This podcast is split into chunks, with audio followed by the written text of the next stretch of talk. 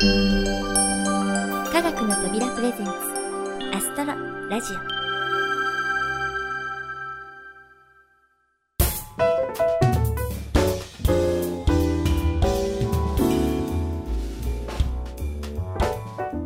皆さんこんにちは。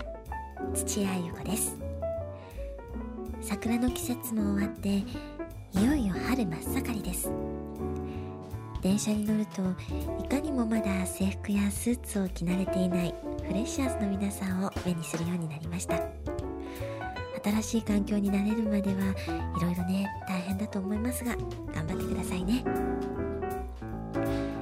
というわけでこのアストロラジオも今回から一部プログラムをリニューアル。サードシーズンとしてスタートいたします。このオープニングでは今月の星座と題しまして毎月その時期に見やすい星座を取り上げていきたいと思います。その取り上げる星座なんですがまずは行動12星座。つまり星占いに出てくる星座から始めたいと思います。この12の星座たちからその月の上旬夜8時頃ほぼ真南に見えている星座についてお話ししたいと思います。さて今回取り上げる記念すべき1番バッターは獅子座です。ギリシャ神話では12の冒険を行うことになった勇者ヘラクレスの最初の冒険で倒された化け物ライオンの姿と言われています。獅子座でも最も特徴的なのは頭から首胸元にかけてのハテナマークを裏返ししたような星の並び。これを獅子の大釜と呼びます。プラネタリウムの星座解説では必ず触れる星の並びなんですが残念ながら獅子の頭の方は暗い星ばかりなので都市部の明るい星空でこの形を見つけることはちょっと無理なんですよね。なのでここはおとなしく1番目に明るい星レグルスと2番目に明るい星デネボラを見つけることにしましょう。では実際の星空で見てみましょう。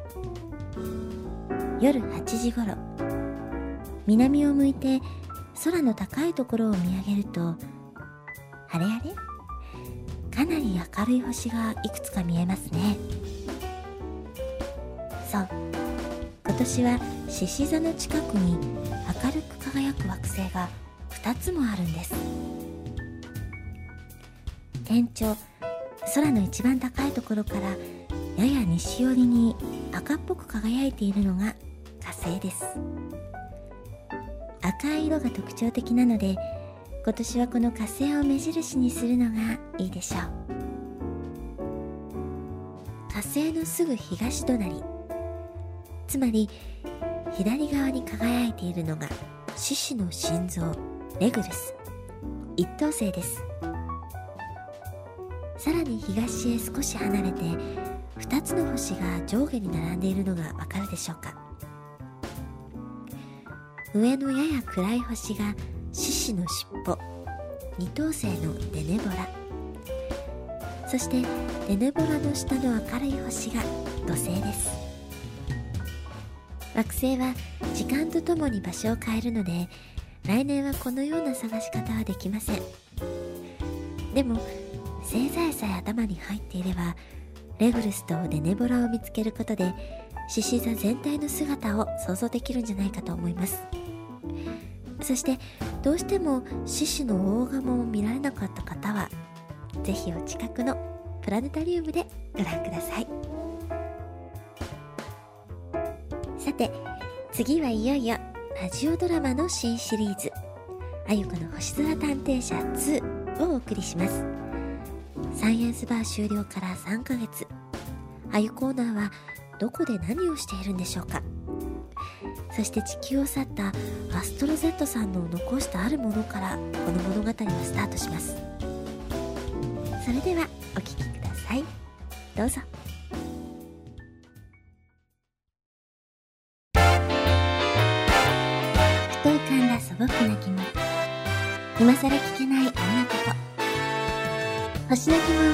何でもお任せあゆこの星空探偵社、ただいま開店いたします。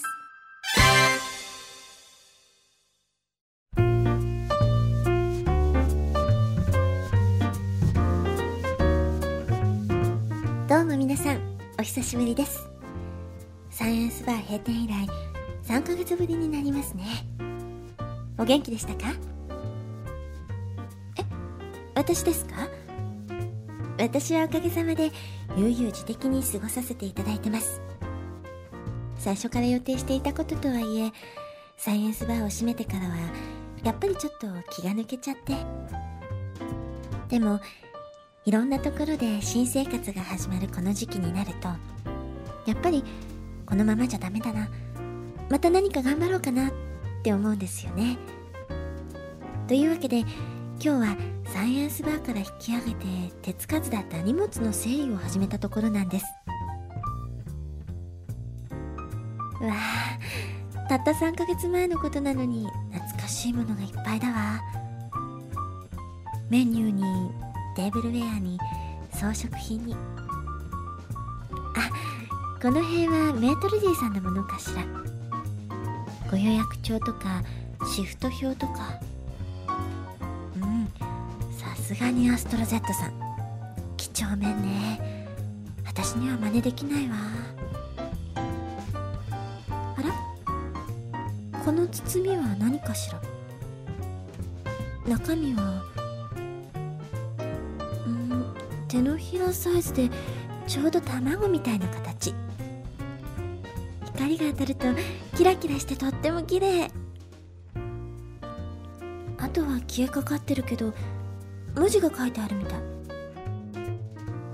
えー、っとかっとびくん？持ち主の名前かしら。でもお店では見たことないわね。もしかしてアストロ Z さんの忘れ物かな？あメモが添えてある。どれどれ？あゆこオーナー長い間お世話になりました。私アストロ Z は遠い銀河に帰りますがやっぱりあゆこオーナーのことが気がかりでできれば離れていても何かお力になれないかと考えました。そこで私の故郷で作られたこの卵をプレゼントします。まあこれはアストロ Z さんの置き土産ってことのようね。続きは。何何？この卵の中には人工知能とそれを視覚化する装置が入っています。いわば人工知能を持った妖精のようなものです。もしあゆこオーナーが新しいことを始めようと思ったらこの卵を両手でそっと温めてみてください。中の装置が反応して起動します。きっとあゆこオーナーの良き助手となって働いてくれることでしょう。それではお元気で。アストロ Z へえよくわからないけど私の手助けをしてくれる便利グッズってことかしら。でも人工知能とか妖精とか書いてあるんだからペットのようなものそもそも地球上のものじゃないし考えてみてもわかるわけないか。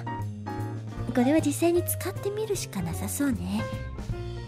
でもちょうど新しいことを始めようと思ったわけだしこれはいいタイミングかもしれないわ。じゃあちょっとやってみましょう。えー、っと両手で包んで温めるのよね。こうかしら。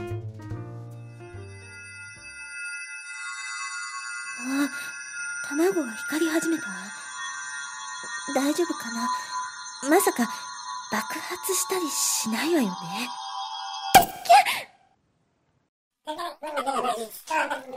え？何？何を喋っているの？宇宙 GPS 解析終了。天の川銀河、太陽系第三惑星、地球、日本国モードで再構築中です。あ、日本語喋った。情報収集中。リスタートまでしばらくお待ちください。えー、あー、はじめまして。こんにちは。はいこんにちはわあ、お姉さんがマスターなの？マスター？僕を起動してくれた人のことをマスターって呼ぶんだよ。ああそういうことならそうなるわねでもマスターって呼び方はちょっといただけないかな呼び方は自由に設定できるよ。なんて呼べばいいの？うんじゃああゆこでいいわあゆこはーい、わかりました。あいこで設定したよ。じゃあ今度は君の名前を教えてちょうだい僕の名前は設定するんだよ。あそうなんだでもまず性別がわからないと困るわね僕っていうくらいだから男の子かな？僕の性別はまだ設定されていないよ。あいこが設定するんだよ。うんじゃあ男の子ってことではーい、わかりました。男の子で設定したよ。次は名前外見は本当に妖精みたいで可愛らしいけどやっぱり男の子らしい名前にしたいわね。そうだ。さっき卵にカットビくんって書いてあったわね。きっとこの子の名前なんだわ。よし決めた。あなたはカットビくん。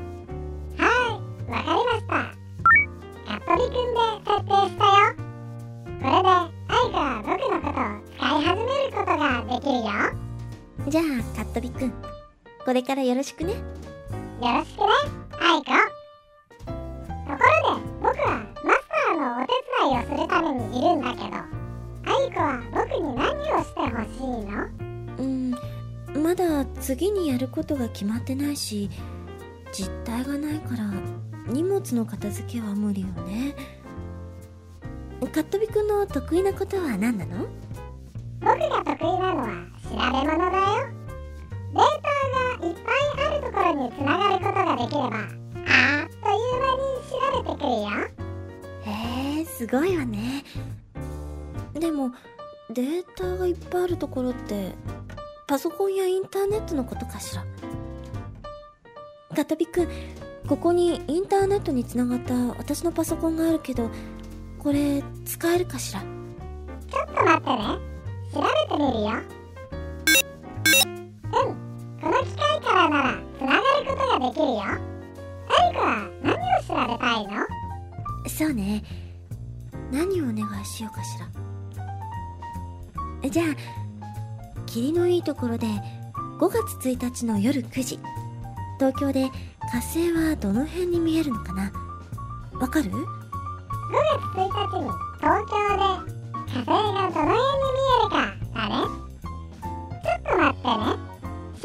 るよ。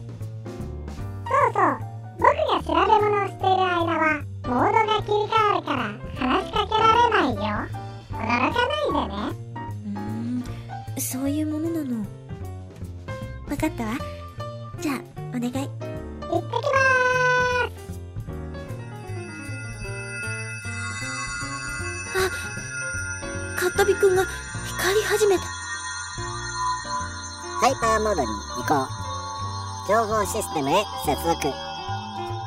データベース確認。スキャン完了。シミュレーション完了。質問に回答します。5月1日21時、東京から見える火星の位置は、四赤形4時22分50秒。四赤18度57分46秒です。星座の領域で表すと蟹座にあり現在プレセペ星団から離れて獅子座の方向に移動しているところです。以上回答終了。システム接続解除。ノーマルモードへ移行します。ほえほえ帰ってきたよ。あゆこわかった？どうしたの？カットビくん？顔は真っ赤だし目がぐるぐるになってるわよ。あひどい熱。大丈夫まだこのインターネットっていうのに慣れていないからとっても疲れるみたいだよあゆこ答えはわかったとってもよくわかったわカットビくんありがとう。それよりもこの熱はどうすればいい？何かお薬とかあるの？慌てなくても大丈夫だよ起動した時みたいに卵を持っておやすみなさいって考えれば僕はスリープモードに入るよ。あゆこわかった？わかったわ。こうね。カットビくんゆっくり休んでねおやすみなさい。あ消えた。はあびっくりした。でもカットビくん可愛かったな。調べてもらった火星の見える位置も正確だしあの子が調べ物に慣れてきたらすごい戦力よね。これはやっぱり星空探偵社を復活しろ。ってことかも。でもカットビくんってまだ謎だらけだし本当に地球のインターネットに馴染めるかどうかもわからないし。うんできればもう一人くらい手助けしてくれる人がいるといいんだけど。え？何ですって？あの人はどうですか？えちょっとやめてくださいよ。うんそりゃ根っからの悪い人じゃないのは分かってますし意外に頼りがいがあるところも。いやいやさすがにお仕事で組むってのはないでしょう。あの適当さをお仕事に持ち込まれたら私が持ちませんよ。まああの人には電話番号も教えてませんし連絡はまた折を見て。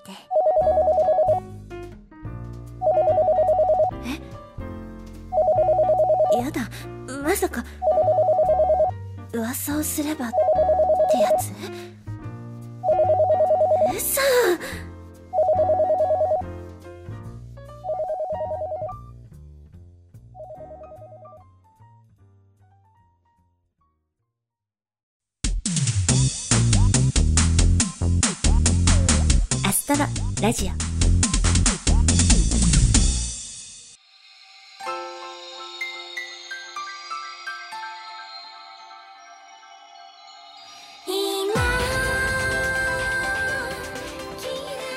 あゆこの星空探偵社2第1回をお届けしました。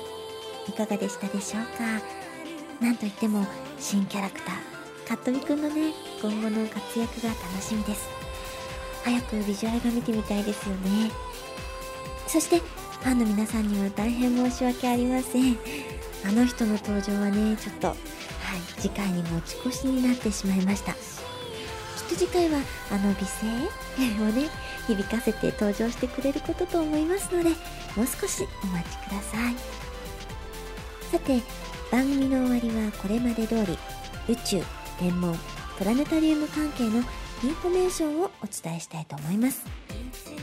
まずは噂のあの人のホームグラウンド、明石市立天文科学館のリニューアルオープンのお知らせです。すでにこの番組でもお知らせしていますが、明石市立天文科学館のリニューアルオープンの日が迫ってきました。リニューアルの中心は展示室ですが、アストロラジオとしてはやはりオーバーホールされたプラネタリウムの恒星投影機カールツアイスイエナ君に注目です。日本最古。そして世界でも5番目に古いこのイエナ君。世界一を目指してまだまだ大事に使っていく予定だとか。明石市立天文科学館。そして明石市民の皆様ぜひ頑張ってください。リニューアルオープンは5月29日土曜日の予定だそうです。お近くの方はぜひ新しい展示とリフレッシュした家なくんを見にお出かけくださいね。そして次の話題はこちらもカール・ツァイス社製プラネタリウムのお話です。今年の11月東京は渋谷駅から徒歩5分という好立地に新しいプラネタリウム施設コスモプラネタリウム渋谷が誕生します。このコスモプラネタリウム渋谷は以前渋谷駅東口正面にあった名門後藤プラネタリウムの普及活動や貴重な資料を引き継ぐ予定です。かしその象徴とも言うべき高性投影機が保存されているにもかかわらず予算不足により新施設に展示できないかもしれないという窮地に立たされています。そこで有志が立ち上がり旧五島プラネタリウム投影機展示保存実行委員会が結成されました。もしこの活動にご興味を持たれましたらぜひ実行委員会のホームページをご覧ください。検索キーワードは旧五島プラネタリウム展示保存です。多くの人々に親しまれたこの文化財とも言うべき投影機できれば新しい施設のシンボルとして第二の人生を過ごせるといいですね。さて今回からサードシーズンの目玉あゆこの星空探偵社2がスタートしました。まだまだ導入部ですが今後の展開にご期待いただければと思います。いろいろお話ししてきましたがそろそろお別れのお時間になってしまいました。この番組は制作コムビルド脚本アルファボル協力明石市立天文科学館音楽制作集団ディープフィールドそして企画制作科学の扉でお送りいたしましたそれではまた次回をお楽しみにお相手は私土屋愛子でした。